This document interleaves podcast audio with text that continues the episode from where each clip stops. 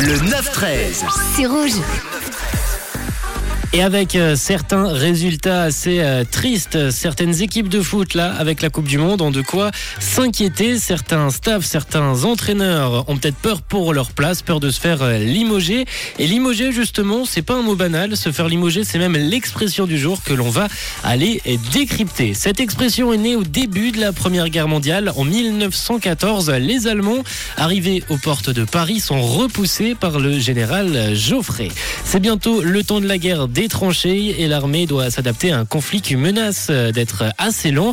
Euh, Geoffrey replace euh, et remplace euh, par des chefs énergiques une centaine d'officiers généraux qu'il juge incompétents. Il prend cette décision et assigne à résidence ses bannis dans la région de Limoges pour les éloigner le plus possible du front. Très vite, se faire limoger, c'est-à-dire se faire envoyer à Limoges, entre dans le langage courant pour désigner le fait d'être renvoyé. Voilà d'où vient cette expression.